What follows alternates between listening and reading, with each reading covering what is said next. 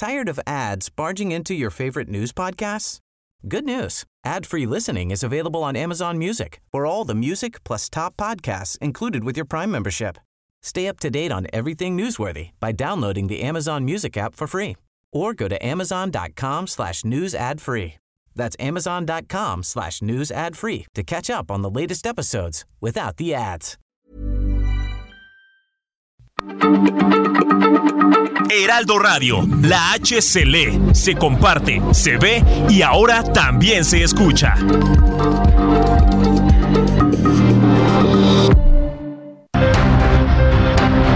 Heraldo Media Group presenta Periodismo de Emergencia con Hiroshi Takahashi, Arturo Rodríguez y Brenda Ruiz. Con las reglas del oficio, comenzamos.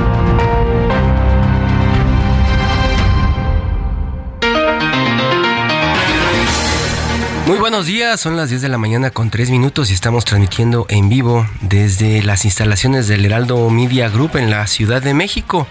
Yo soy Hiroshi Takahashi y esto es Periodismo de Emergencia. Como todos los fines de semana, agradezco la presencia y la compañía de Brenda Ruiz. Hola Brenda. Hiroshi, ¿cómo estás? Muy buenos días a ti y a nuestro auditorio. Todos menos al juez Teodilo Pachuco Pacheco, que ayer liberó al agresor de la saxofonista María Elena Ríos. Arturo Rodríguez, desde el norte del país, ¿cómo estás? Buenos días. Bueno, Arturo, creo que no ha podido, no ha podido conectarse, pero pues vamos a estar nosotros en este momento eh, platicando de algunas de las noticias importantes de la semana. Hoy eh, Brenda lo menciona, pues eh, en algunas redacciones se ha tomado este asunto importante. Pues por la trascendencia que ha tenido en los últimos años este asunto de la saxofonista que cuatro años lleva en, en este tema y creo que tuvo más resonancia en redes, ¿no, Brenda? Pues sí, pero, pero además, eh, ¿cómo es posible y no entendemos eh, cómo un juez que, que, ayer mismo en las redes se calificaba de corrupto, eh, le cambia a arraigo domiciliario a alguien que ya está probado que es el autor intelectual de un ataque con ácido a, la saxofonista. Pues es un asunto mucho, mucho de redes y también eh, no se ha seguido muchísimo por la población en general. Cuéntanos de este personaje, esta chica saxofonista que pues eh, ha estado eh, contando su caso desde hace cuatro años por todos lados para tratar de encontrar justicia en este país. El exdiputado priista Vera Carrizales en un ataque de celos manda a atacarla y le lanzan ácido en la cara a a, esta saxofonista. Eh, ella queda con las lesiones propias de un ataque de ácido y lleva cuatro años buscando justicia, logra la detención de, su agresor y ayer en un juicio, bueno, en una audiencia que comenzó desde el lunes, creíamos erróneamente que desde el miércoles, pero no fue desde el lunes. Eh, ayer este juez Teodulo eh, le dicta prisión domiciliaria al agresor de María Elena. Y ya tenemos ahora sí con nosotros a Arturo. ¿Cómo estás, Arturo? Buenos días. Bueno, pero. Muy buenos días. ¿Cómo están? Hola, Arturo. Buenos días. Oye, qué caso tan terrible y tan difícil. A mí siempre me ha sorprendido mucho, Hirochi, cómo es que alguien puede agredir a una mujer eh, con ácido. O sea, marcarla, ¿no? Pues deja, deja con ácido simplemente un golpe o lo que sea, sí, pero no sé, o sea, creo que la bueno, no sé si me explique, se me hace algo horrendo. Bueno, pero se han incrementado 40% los ataques a mujeres con ácido. Además, eso es algo gravísimo. Exacto, por eso me, sorprende más esta modalidad de ataque, ¿no? Eh, eh, no sé, eh, de algún modo lo que me sorprende mucho es la, la premeditación. Este, la hazaña. La, hazaña, la conciencia de que vas a marcar a alguien de por vida, ¿no? Y, y que, y que se, no sé. Y lo que se estuvo discutiendo y lo que se estuvo discutiendo ayer, principalmente como decimos en redes sociales, es la queja o la protesta de esta, esta mujer diciendo que prácticamente dejaron libre a, su, agresor? y que tiene miedo de lo que pueda pasar en un futuro. No, en un tuit realmente desgarrador pone, eh, si, si lo liberan y me mata, quemen todo, ¿no? En referencia a los grupos feministas, pues pidiendo que la acuerpemos frente a esta liberación de su agresor. No, no me puedo ni imaginar el, el, el, pavor, el miedo, la angustia, la ansiedad que te puede generar que liberan a tu agresor. Sí, y muchas veces también yo creo que se ha generado un poco de insensibilidad ya en, en los medios tradicionales al hacer este tipo de coberturas. Se hicieron muchísimas entrevistas con esta saxofonista, se habló muchísimo del caso, aparecía pues periódicamente en radio, en televisión, incluso creo que por ahí en algún momento salió a tocar con la malita vecindad y los hijos del quinto Sí. patio el saxofón, ¿no? Este tuvo muchísima atención mediática y ya las últimas entrevistas que, que había dado ya pasaban un tanto desapercibidas. Incluso, pues ayer cuando sucedió o se comenzó a platicar del caso de este personaje que dejan libre, pues la cobertura fue principalmente en redes, toda la discusión fue en redes, que es pues en realidad un círculo muy cerrado, muy chiquito de personas que tienen un smartphone y que pues creen que todo gira alrededor de Twitter. Sí, pero pues hoy, tristemente, más allá de Twitter, tenemos a un agresor liberado, a un juez que pues ojalá y rinda el- lo manda a llamar el Consejo de la Judicatura Federal para saber por qué liberó al agresor. Pero de esta mujer. pues estás segura de que eso no va a pasar. Bueno, pues tenemos en la ministra Piña en, en que esto sea, que con esto se estrene. Pues ojalá, ojalá.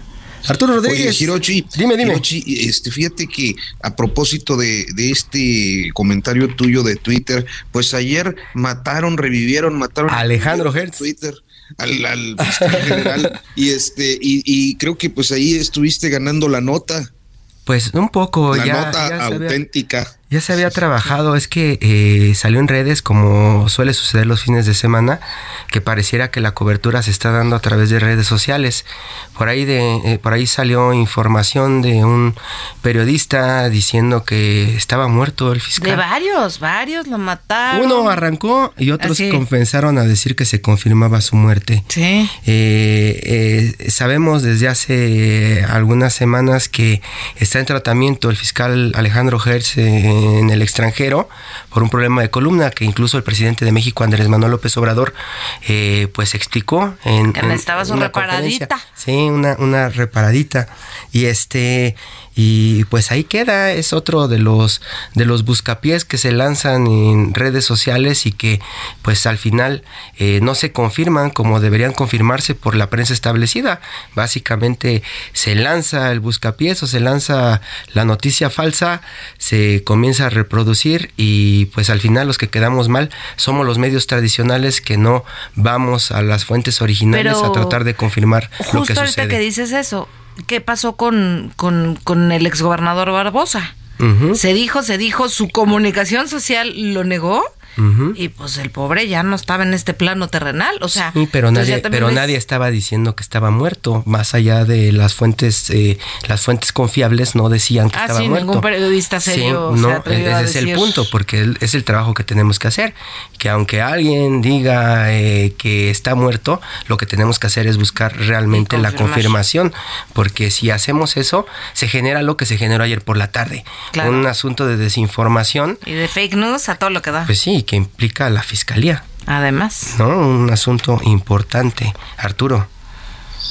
Pues sí, por lo pronto lo que sabemos, lo que tenemos confirmado, que yo, bueno, al menos leí ahí contigo, es el, el, el que está por ahora, me parece que encargado del despacho, el fiscal Juan López Ramos, ¿no? Juan López Ramos y por ahí dicen que el que anda muy metido también es el secretario de gobernación, Gobernación. que es prácticamente el que tiene el encargo desde presidencia. Y muchos saludos de los futbolistas. Otro asunto de redes, ¿no? Que no era, no era, este, no era autónoma la fiscalía. Pues es lo- es- tendríamos que hablar también del asunto de la reunión con, con, con la Suprema Corte también, ¿no? De esta semana. Pero vámonos a, vámonos al tema. Vámonos a nuestro tema. Hoy tenemos preparado un programa pues un tanto financiero, un poco de, de, negocios, para hablar de cosas que están sucediendo alrededor de la política en México también y que pues afectan directamente a su bolsillo.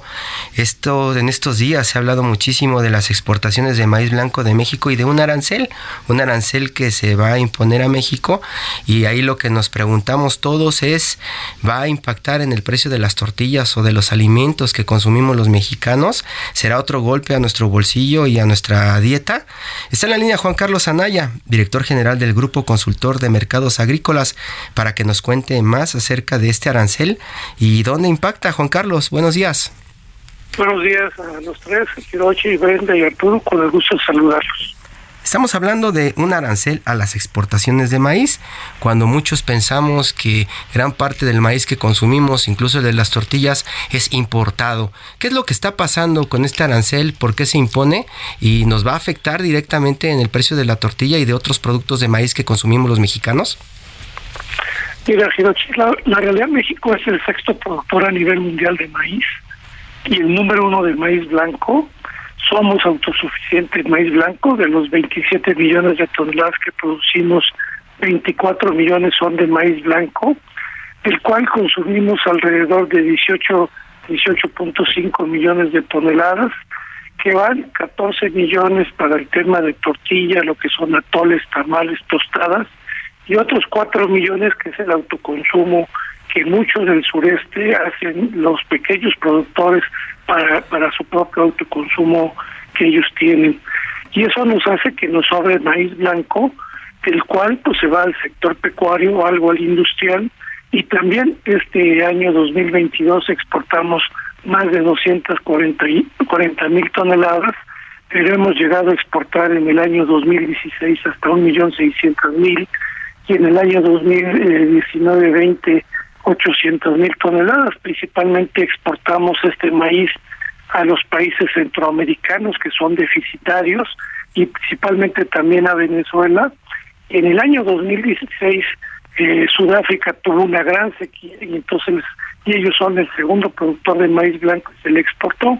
Entonces llama la atención este este arancel que se anunció a principios de enero, pues ya que lo que tenía que exportar el Estado Sinaloa, que es el mayor productor de maíz blanco del país, ya se había exportado, ahorita ya no hay ningún movimiento de barcos, lo vemos una medida inadecuada, pues una idea este que lo único que viene a crear es incertidumbre y realmente no vemos ningún efecto que vaya a tener en el precio de la tortilla en virtud de que en octubre del 2022 el precio del maíz aquí en la Ciudad de México, que nosotros le llamamos el Chicago, que establece el precio del maíz blanco y tortilla por su importancia, el maíz estaba en 9.300 pesos, viene la cosecha ya del Bajío, que es la segunda cosecha, y el precio cayó a 8.600 pesos, pero la tortilla se mantuvo arriba de los 22 pesos por kilo. Realmente cuando la tortilla sube aunque el maíz baje, ya la tortilla desgraciadamente ya no baja para los consumidores. Que es lo que habíamos estado platicando en, en otras ocasiones al respecto del tema. Oye, y en ese sentido, ¿hasta qué precio podríamos esperar o pensar que pudiera llegar el kilo de tortilla este año? Mira, Brenda, ahorita vemos este que, que el maíz anda por debajo del, eh, del año pasado, un poquito por debajo, como el 5-10%, no vemos ahorita que vaya a haber un incremento, porque también el precio internacional que fija el precio en México se ha mantenido alto, pero ya estable. Lo que ha venido a bajar el precio de importación, que es el que define mucho el precio en México, ha sido el tipo de cambio, que se ha ajustado alrededor de unos 50, dos pesos por, eh, por tipo de cambio y esto tiene un impacto por cada peso que se devalúa o se ajusta el tipo de cambio, tiene un impacto de 350 pesos por tonelada. Por eso el precio del bajío está más bajo, ya está llegando el maíz eh, a la Ciudad de México y al resto del país a precios menores, pero ya no vemos ajustes en el precio de la tortilla. Lo que también señalan las empresas eh, de tortillas es que no, bueno, como el maíz representa el 35-40% de su costo, ellos han tenido incrementos del gas, la electricidad, el salario mínimo de renta, Pero también otra cosa que nos han comentado es los pagos de derecho de piso que se están cobrando en varias regiones del país y que eso también está impactando el precio de la tortilla. Eso te iba a preguntar un poco cómo entendemos la lógica de que Sonora es uno de los exportadores y en Sonora es donde se registran muchas veces las principales alzas en el kilo de tortillas en este país. Así es, en virtud de que, eh, digamos, Sonora es eh, un gran productor de maíz, produce como 500 mil toneladas, pero tiene pegadito a Sinaloa el precio del maíz anda en 8.000, 8.100, muy por debajo de México y la tortilla cuesta 29. Lo que sucede es que en el estado de Sonora hay un problema de falta de competencia, son pocos tortillerías y ellos pueden establecer el precio. En cambio, en la Ciudad de México tenemos muchas tortillerías, que eso hace que haya competencia, que aunque tengamos el precio de la tortilla, eh, el precio del maíz alto, la tortilla es mucho más barata que Sonora y que el estado de Mérida y, y varias regiones, o no se diga de Sinaloa, que es el mayor productor de maíz y la tortilla es más cara que la Ciudad de México, y eso hablamos de las imperfecciones del mercado por falta de competencia. Donde hay competencia, los precios este, son mucho más, se tienen que volver mucho más competitivos. Arturo Rodríguez. Sí, buenos días. Y dice, me, me, llama la atención esto del, del, cobro de piso. ¿Se refiere a, a cobro de piso formal o, de delincuencia? No, pues sabemos que es delincuencia, ¿no? Este, eh, y, y, cuáles son los, los estados más afectados? Pues el estado de Guerrero es uno de los afectados, principalmente en las zonas de Acapulco, en las zonas de Chilpancingo. Aquí también en, el área metropolitana, eh, si ven llegar maíz, te cobran por cada kilo que llega. En el caso de Acapulco y el, Guerrero principalmente que cobran por cada kilo. De tortilla tiene su parte y eso pues afecta. Y bueno regiones que no se habla del tema pero que sabemos que eso existe y no solamente en el caso de la tortilla sino lamentablemente también en muchos productos del sector agropecuario.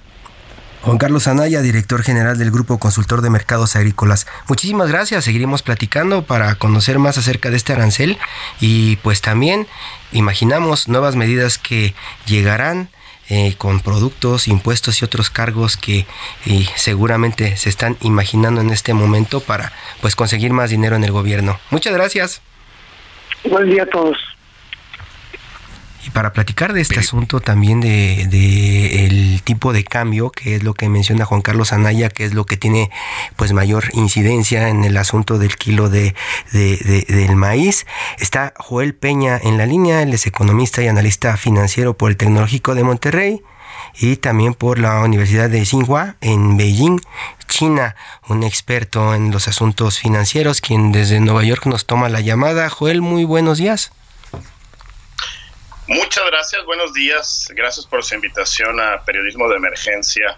Es un gusto acompañarlos, Hiroshi, Brenda y Arturo. Joel, una de las preguntas que nos hacemos muchas veces los que somos hijos de la crisis es ya el tipo de cambio, el asunto del valor del dólar frente al peso, el peso frente al dólar, ya no es un asunto que defina la situación económica de este país. Es un muy buen punto el que mencionas y efectivamente los hijos de la crisis sentimos todavía muy frescas eh, recordatorios de lo que puede pasar cuando la moneda se deprecia de manera desordenada, como fue el caso de la crisis de, del 94, que a pesar de que un tiempo todavía muchos de nosotros la tenemos bastante, bastante fresca. Eh, es verdad, la economía mexicana es más robusta, es más diversa de lo que era en esa época, con lo cual la dependencia del sector exportador no es tan grande ya, y el sector manufactura se ha desarrollado de mejor manera, entonces ya no es tan relevante como solía serlo, sin embargo, eh, sigue siendo un factor que, que determina eh, que podría ser el determinante de un año bueno contra un año malo en cuestión de crecimiento y desarrollo económico. Entonces, depende. La respuesta sería depende. depende como se, se, le achaca mucho al economista. Bueno, depende de muchos factores, pero ya no es tan dependiente como solía serlo hace 20 o 30 años. Oye, Joel, eh, estamos viendo ahorita que con este superprecio, entre comillas, eh, y con la dependencia que tiene nuestra economía de las remesas, pues evidentemente a la gente le está alcanzando para menos. Eh, ¿Qué podríamos esperar en el mediano plazo si sigue esta tendencia de, un, un peso a muy buen precio en términos de remesas?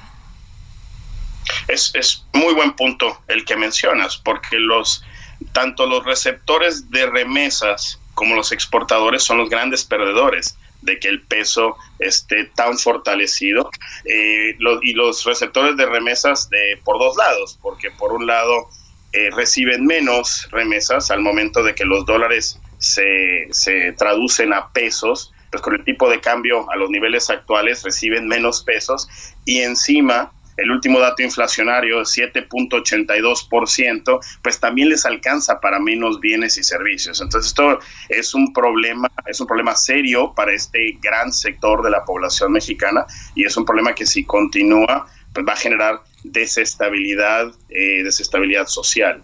El caso de los exportadores es semejante también, porque si ellos eh, tienen menos demanda de sus bienes y servicios por el hecho de que sus exportaciones son más caras ahora para el consumidor que los está comprando, pues los va a impactar, eh, los está impactando de manera negativa y, los, y si esto se sostiene, si es, si es un impacto sostenido, pueden tener pérdidas importantes. Entonces no es, no es, un, no es un problema menor, a pesar de que hay grandes razones por las cuales estar optimistas con la apreciación del peso, pues sí hay grandes sectores de la economía que se ven afectados negativamente y que pueden que, puede tener eh, consecuencias bastante negativas en el mediano y largo plazo. Estamos platicando con Joel Peña, economista, analista financiero por el Tecnológico de Monterrey y por la Universidad de Xinhua en Beijing, China. Estamos platicando del tipo de cambio, un asunto que ha generado muchísimas notas en prensa desde hace algunas semanas por pues, los récords que ha alcanzado el peso frente al dólar. Una situación que en enero resulta extraña, resulta noticiosa por pues, los descalabros que hemos sufrido, como decíamos, los de la generación de la crisis desde hace muchísimos años y sexenios. Eh, Joel, ¿te parece? Vamos a un corte y regresamos, seguimos platicando y, ojalá nos pueda responder también el asunto de las inversiones y los ahorros. Es buen momento, es buen momento para los mexicanos de comprar dólares como un asunto de protección, un asunto de protección prácticamente que tenemos al alcance de la mano los que andamos en el Metrobús en estos días. Ojalá nos la pueda responder regresando de este corte. Muchas gracias. Gracias, Gerochi.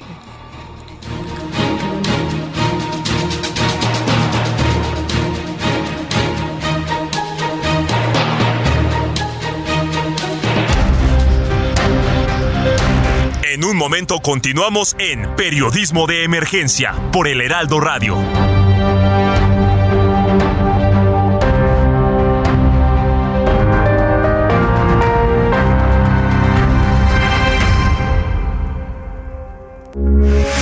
Radio, con la H que sí suena y ahora también se escucha.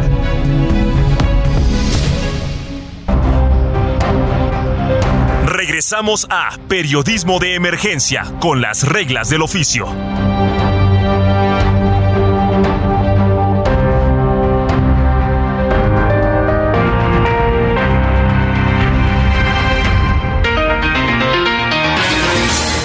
Continuamos en periodismo de emergencia, son las 10 de la mañana con 30 minutos tiempo del centro de México. Estamos transmitiendo en vivo desde las instalaciones del Heraldo Media Group y como platicamos antes del corte, estamos pues hablando del tipo de cambio del peso frente al dólar, principalmente Joel Peña, economista y analista financiero por el Tecnológico de Monterrey la Universidad de Alberta y la Universidad de Tsinghua en Beijing, China, desde Nueva York, nos está explicando un poco qué es lo que sucede y cómo puede impactarnos este ajuste que se ha estado dando en las últimas semanas entre pues las monedas, la mexicana con la estadounidense.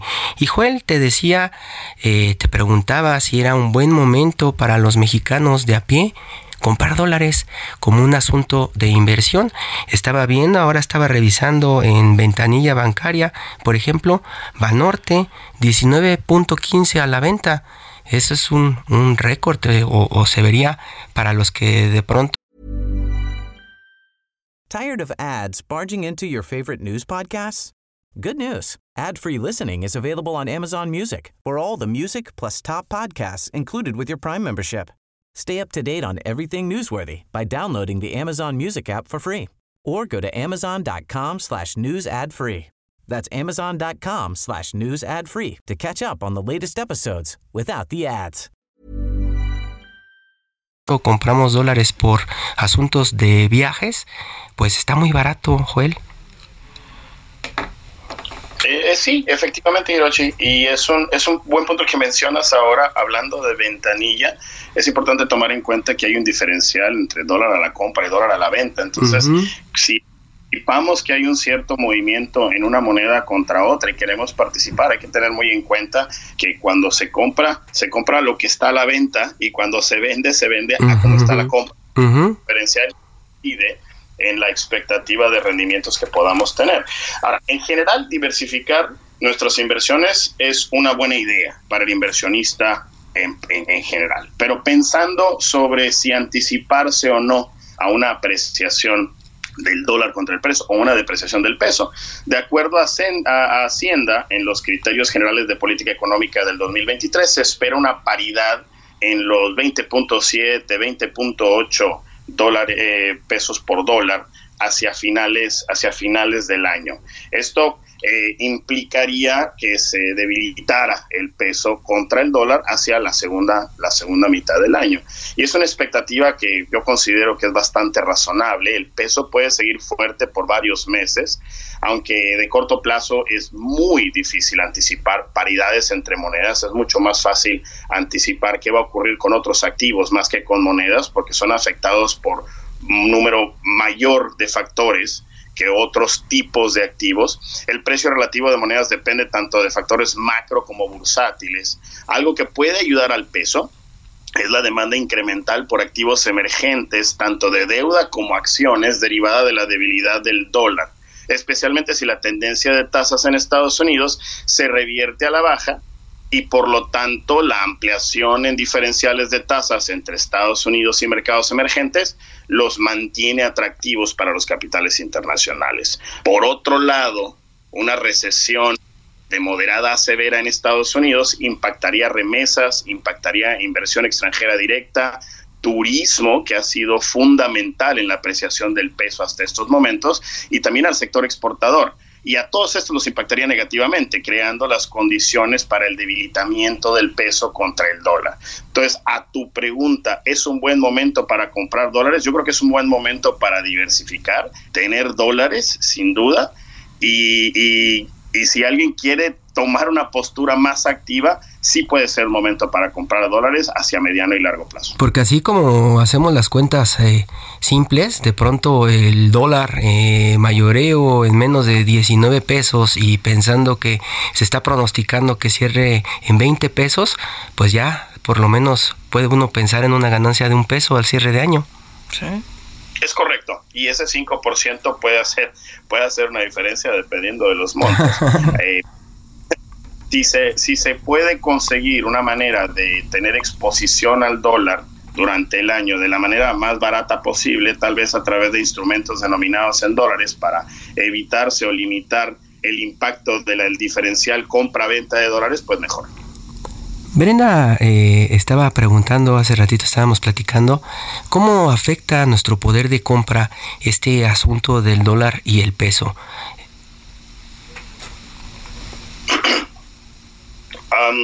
Depende, como siempre, depende de en qué postura esté el consumidor.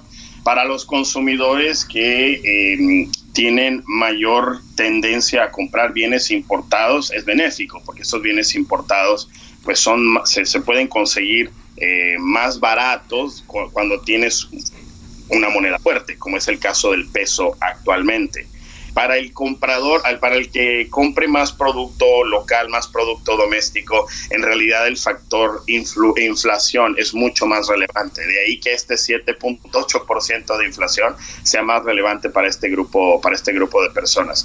en pocas palabras, si, si no hay consumo de bienes internacionales, eh, el factor dominante es inflación y ese es el que realmente importaría. Arturo Rodríguez. Bueno, este, quizás eh, en estos momentos eh, eh, yo todavía siento un tanto de confusión a pesar de la primera respuesta en esta idea que pues tenemos ahora sí que los de la generación de la crisis, ¿no? Teníamos sobre la condición económica del país en relación a la, a la paridad peso-dólar. Este, y había quien decía, bueno, es que ya no importa que cueste más o menos. Es así, ya no importa que cueste más o menos que los bienes. Para la economía, eh, pues, eh, de la población, pues. No, sí, sí, sí, es relevante, es relevante. México es un país que a pesar de, de tener abundancia de recursos naturales, sigue siendo en gran parte dependiente de insumos para el sector alimenticio. Por lo tanto, el que los precios internacionales se incrementen o bajen en virtud de la tasa de interés o de la inflación, de las diferenciales de inflación en los países, es importante para el consumidor promedio. México es un importador neto de maíz, por ejemplo, que es el insumo primordial de la tortilla, el tema del que estaban hablando anteriormente. Y esto impacta probablemente al 100% de los mexicanos. Sí, sí, sí. Y es cierto lo que mencionas hay confusión, hay diversidad de opiniones. Esa es la razón por la que hay un mercado y esa es la razón por la que los precios no son precios de equilibrio final, sino que se siguen moviendo, tanto precios de monedas como precios de insumos. Entonces, sí, sí es relevante y, puede ser más o menos relevante dependiendo de contra qué moneda se esté apreciando o depreciando el peso. En México es relativamente sencillo este análisis en virtud de que Estados Unidos es el principal socio comercial del país. Entonces, la paridad peso-dólar es la que más nos importa y en estas condiciones, al tener un peso fuerte, se pueden importar insumos alimenticios más baratos. Un problema que, de que no se traduzca al consumidor final estos ahorros es que hay un, le llaman intermediarismo, le llama a veces intermediarismo muy amplio en la economía mexicana, con lo cual, a pesar de que hay ahorros en los precios de importación, hay, hay un número suficiente de intermediarios con una capacidad de precio, de, determinar precios suficientemente alta, que en grandes ocasiones esos ahorros no llegan al bolsillo del mexicano promedio. Joel Peña y el gobierno de México, la cuarta transformación, el gobierno de Andrés Manuel López Obrador, ¿puede atribuirse el valor del peso en este momento como un asunto político? En parte. esto es un asunto técnico-económico que depende, como mencionábamos, factores macro y factores bursátiles. Pero no podemos decir que el, hecho de que la política financiera gubernamental es, eh, se percibe como responsable, está razonablemente sana, la deuda como porcentaje del PIB es solamente del 50%, que es bastante baja, sobre todo considerando países desarrollados. Todo esto permite una estabilidad económica que le da la confianza al inversionista, al turista, de invertir o de viajar a México, llegar a México, comprar dólares, elevar la demanda por, eh, perdóname, comprar pesos, elevar la demanda por pesos y por tanto mantener el precio del peso alto, mantener un peso fuerte. Así que hay una, hay una, ah, mm, hay una responsabilidad del gobierno en este fenómeno que es innegable. Joel Peña, economista y analista financiero por el Tecnológico de Monterrey, la Universidad de Alberta y la Universidad de Tsinghua en Beijing, China, desde Nueva York. Muchísimas gracias, Joel. Una explicación muy clara de un asunto complejo. Gracias. Gracias por la invitación. Que tenga buen día. Igualmente. Periodismo de emergencia. Con las reglas del oficio. Y también uno de los asuntos que tiene que ver con negocios y con política y con viajes y con dólares es el de los aeropuertos y también del asunto de la carga en el Aeropuerto Internacional de la Ciudad de México y del Aeropuerto Internacional Felipe Ángeles, cómo quieren eh, llenarlo de mercancías y el asunto del cabotaje de las aerolíneas mexicanas, muchos asuntos complejos que eh, pues esperamos podamos aterrizar con María Larriba Azad, controladora de tráfico aéreo e investigadora de accidentes de aviación. María, muy buenos días. Muy buenos días, a sus órdenes. Muchas gracias, muchas gracias por, por tomar la llamada. Hemos estado platicando de algunos asuntos que tienen que ver con cabotaje y con asuntos que tienen que ver con transporte de carga y también de pues malas experiencias en el Aeropuerto Internacional de la Ciudad de México, Terminal 1, Terminal 2 y supuestas soluciones en el Aeropuerto Felipe Ángeles. Cuéntenos qué es lo que va a impactar más en esos asuntos para los usuarios, el tema de la carga o el asunto del cabotaje. Las dos cosas. Vamos, si les parece, primero con la carga. ¿Qué está ocurriendo? Bueno, mire, eh, mandan su borrador de, de decreto y lo que alegan ahí son dos motivos para mandar la carga. Seguridad que pues el aeropuerto que tiene más seguridad es, de la, es el de la Ciudad de México, y saturación. Esa saturación no existe realmente. Miren, antes de la pandemia había 1.400 operaciones al día. Una operación es un aterrizaje o un despegue. Ajá. Después de la pandemia empezó a crecer paulatinamente el volumen de operaciones, pero para hacer precisamente las reparaciones de la Terminal 2, de las pistas y todo el mantenimiento que requiere el aeropuerto, se hizo un convenio que, en, con un que se llama Comité de Itinerarios. Y ellos acordaron que vamos a tener 52 operaciones por hora en lugar de 61. Entonces, la saturación no existe. ¿Qué es lo que existe? Bueno, pues la prisa del presidente de ver a Santa Lucía lleno de aviones y de pasajeros y de carga, y eso tiene un seguimiento, unos tiempos, pero sobre todo tiene una infraestructura. Por ejemplo, ahorita, ¿por qué no ha despegado en volumen de pasajeros? Porque no hay conectividad terrestre ni aérea. Es muy difícil generar mercado si en un aeropuerto no hay conexiones a otros aeropuertos. Entonces, si usted vive, eh, por ejemplo, en Houston y quiere venir a la Ciudad de México y, y, quiere venir vía Guadalajara, pues también tiene que haber vuelo de Guadalajara a México. Eso es lo que pasa con, con el mercado de Santa Lucía, es muy local aún porque no hay conectividad terrestre. Y el mercado hay que generarlo. Ahora, la carga, ¿qué es lo que ocurre? Bueno, pues que otra ocurrencia, pues nos llevamos a la carga y así hay un poco más de movimiento allá. Sí, nada más que el, el argumento de, de saturar no existe porque la carga es solamente el 3% de la aviación. En segundo lugar, opera nocturno. O sea, la carga no interfiere con el desastre que tienen donde están los pasajeros. Eso es por falta de organización y presupuesto de la administración del aeropuerto. Y la otra, bueno, desde luego, la Cámara Nacional de Aerotransporte inmediatamente protestó y explicó en una carta muy amplia por qué no pueden estar en tres meses allá, porque además el decreto que sacaron es diferente al lenguaje del presidente. El decreto es político, de que tienen 90 para estar allá. Y, y para un negocio eso es muy complicado. Hay que hacer bodegas, hay que contratar personal, hay que ver cuál va a ser la cadena de suministro de la carga, que aquí está perfectamente establecido.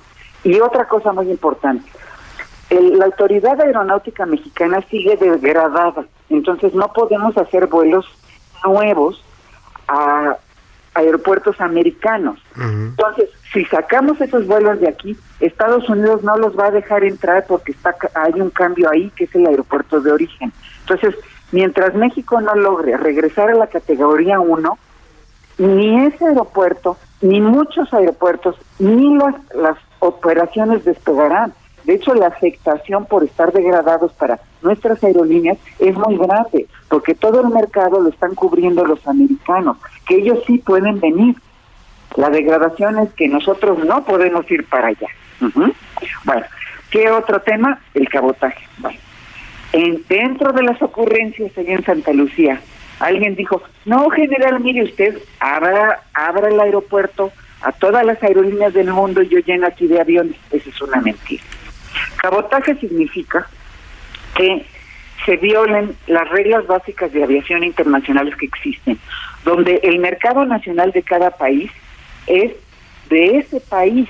Por ejemplo, en, nuestro caso, las rutas nacionales las cubre Aeroméxico, Volaris y Viva, ¿no?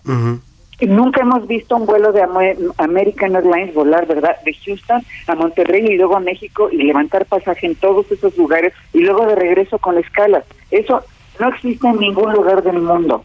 Pero bueno, existe en Venezuela, que ya no tiene aviación, precisamente por eso. Entonces, eh, esto, para ponerle al, al público un ejemplo, es equivalente a lo que hizo Santana con nuestro país. Nada más que estamos cediendo el espacio aéreo. A cambio de nada, ¿eh? Aparte es muy complicado manejar este, aerolíneas extranjeras con vuelos nacionales porque la supervisión sería muy complicada. Si no podemos con lo que tenemos y estamos degradados, ¿cómo podemos aspirar a, meter a todo el que se quiera meter a nuestro mercado? Ahora, estas personas pues no son la beneficencia, le voy a decir qué harían. Ellos para empezar, es mentira lo que dice el, presidente que van a llegar a Tamuín y a, este, y a poblaciones así pequeñas que no tienen aeropuerto o que tienen uno muy pequeño. Esas gentes vienen por los mercados grandes, se, se meterían a Cancún, a Guadalajara, a Monterrey y a la ICM, a Acapulco, efectivamente. Bueno, ellos llegan y como tienen apoyo de sus gobiernos, porque hay que mencionar que el gobierno de México no le dio ningún apoyo a nuestras aerolíneas en, la pandemia y en cambio los americanos sí tuvieron todo el apoyo de su gobierno. Entonces ellos llegan, ponen unas tarifas por debajo de los costos y le quitan el mercado a las nacionales. Y una vez que la sacan de ahí, entonces suben cuatro o cinco veces el boleto de avión porque al ser los únicos operadores que quedan, el, el pasajero tiene que pagar esa cuota que es abusiva y que es dos o tres veces lo que debería de pagar. Entonces, por eso no existe el cabotaje, porque hay un una protección de las rutas nacionales para las aerolíneas nacionales. Ahora, ¿eso por qué es? Bueno, porque los gobiernos tienen obligación de garantizar la conectividad en sus países. y, y todas las normas internacionales lo dicen muy claro. Entonces, pues, de verdad no es aceptable, ¿no? Ahora, eso le afectaría muchísimo a los pasajeros. O sea, ahorita usted si quiere ir a Guadalajara tiene tres, cuatro o cinco opciones y hay distintas tarifas y, distintas maneras de hacerlo. Con el cabotaje sacarían a nuestras aerolíneas y tendríamos que pagar una sola aerolínea carísima que nos va a cobrar lo que le dé la gana. Y además no quiere decir que los parámetros de seguridad los van a cumplir, porque ellos vienen con unas reglas de su país no las que tenemos nosotros. María, entonces eh, lo que lo que está haciendo pues es un diagnóstico prácticamente de una destrucción o un desmantelamiento de la industria aérea nacional. ¿Por qué cree que todo el mundo está reaccionando? Porque es que han sido puras malas, la verdad. Mire, primero cancelan Texcoco, nos dejan sin el aeropuerto que resolvió el problema. Nos ponen Santa Lucía, que tiene muchos conflictos con el otro aeropuerto. Control de tráfico aéreo tiene graves problemas para manejar los dos aeropuertos. Ahorita no, porque Santa Lucía casi no tiene operaciones, pero después está complicado. Luego hacen un rediseño de espacio aéreo que le pone 40 millas de vuelo más a cada avión. ¿Cuánto le cuesta eso a las aerolíneas? Muchísimo dinero. Y ahora esto, estas medidas, ¿no? Punitivas. Bueno, entonces yo espero que por lo menos el gobierno reaccione y haga la infraestructura en Santa Lucía para poder recibir la carga y que si se va a hacer eso se haga de una manera ordenada. Ahora, otro aspecto, si queremos que baje el volumen de operaciones en el ICM, mire, que se lleven a la Marina, a la Fuerza Aérea, al Ejército, al hangar presidencial. Esas operaciones que tiene el gobierno son el 8% de los vuelos. Eso sí bajaría la saturación. Y además ellos no tienen slots ¿Qué es no tener los que no tienes un horario fijo? Entonces ellos despegan y van a la hora que quieren y ellos sí generan saturación. María si no sacan 10 aviones militares, pues, Va a quedar ahí. María Alarriba Sat, controladora de tráfico aéreo e investigadora en accidentes de aviación. Pues prácticamente lo que nos está diciendo es que para los que viajamos en avión, los fifís que viajamos en avión, pues no se ve un buen panorama. Muchísimas gracias para servirles y esperamos que toda la, información que está saliendo al público tenga un resultado que parece que así será. Ojalá. Muchas gracias. Gracias a ustedes. Que tengan buen día. ¿eh? Igualmente, muchas gracias. Adiós. Radiolaria. Las canciones que han hecho historia con Luis Carrillo.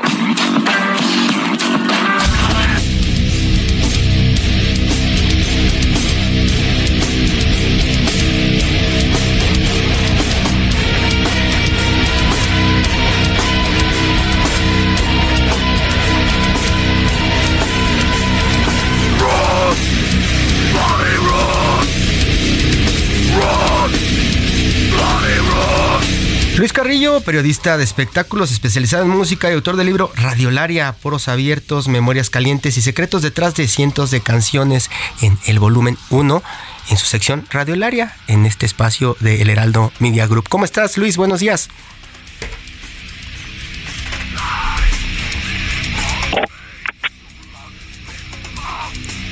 Luis, buenos días. Buenos días, ¿me escuchan? Es que sigue brincoteando el heavy metal. ¿Por qué, ¿Por qué nos sorprendes hoy con Sepultura? Cuéntanos. Hiroshi, pues mira, antes que todo hablar de, no se espanten, de hecho los espantados eran este cuarteto de Brasil, de heavy metal o de trash metal incluso de Brasil, una de las bandas que trascendió el tema de Latinoamérica y que se le puso en el tú a tú a bandas de Estados Unidos y de Europa, sobre todo de Inglaterra, en este caso Sepultura, una banda brasileña que con esta canción de Roots, Bloody Roots, que se oye verdaderamente salvaje, pues se internaron en 1995 en el Amazonas con una intención de recuperar las raíces y de tocar música que estuviera literalmente embarrada de la tierra de eh, el, Amazonas de Brasil y para ello pues eh, estuvieron internándose en esa selva y fueron rodeados literalmente con algo de riesgo por una tribu llamada Sabante en, la provincia de Mato Grosso. Y pues ahí convivieron varios días con, con estas eh, personas, con estos indígenas, con estos aborígenes, y mucho de lo que se escucha en Roots, Bloody Roots, pues es precisamente incluso tambores, tela, cuero del Amazonas, es algo verdaderamente fascinante cómo pudieron mezclar el tema del metal, las letras y la cultura ancestral del Brasil, del Amazonas más profundo, ¿no? Y eso de Sepultura, pues no sé, imagino que no es tan, no es este tan reciente, porque eh, por ahí se hablaba de cómo se desmanteló la banda con creo que la salida de Max Cavalera en algún momento, ¿no?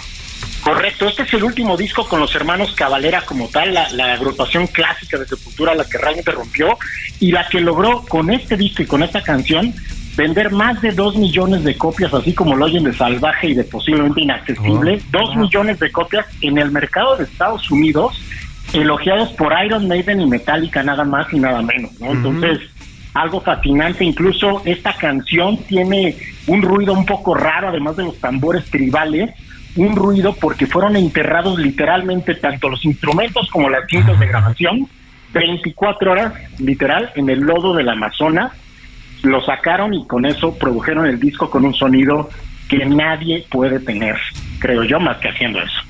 Pues Luis Carrillo, muchísimas gracias por esta invitación a meternos a escuchar a Sepultura con otra visión, porque pues de pronto algunos solamente escucharán ruido, pero pues ya con el paso de los años pues hasta se escucha suavecito, Luis.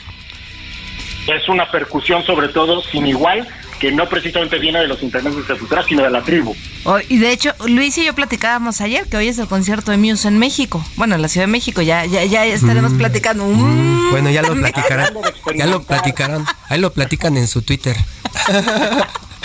Muchas gracias por acompañarnos en Periodismo de Emergencia. Yo soy Hiroshi Takahashi, Brenda Ruiz, Arturo Rodríguez y Luis Carrillo con esta despedida con los de Sepultura. Muchas gracias, nos escuchamos el próximo fin de semana pronto.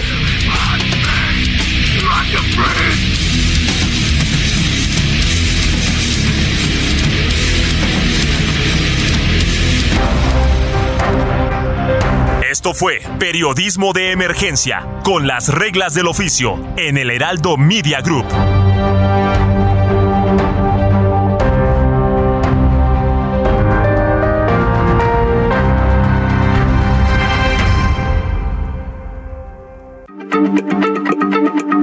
Heraldo Radio, la H se lee, se comparte, se ve y ahora también se escucha.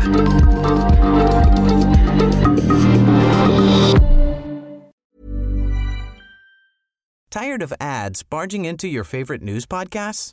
Good news. Ad-free listening is available on Amazon Music. For all the music plus top podcasts included with your Prime membership.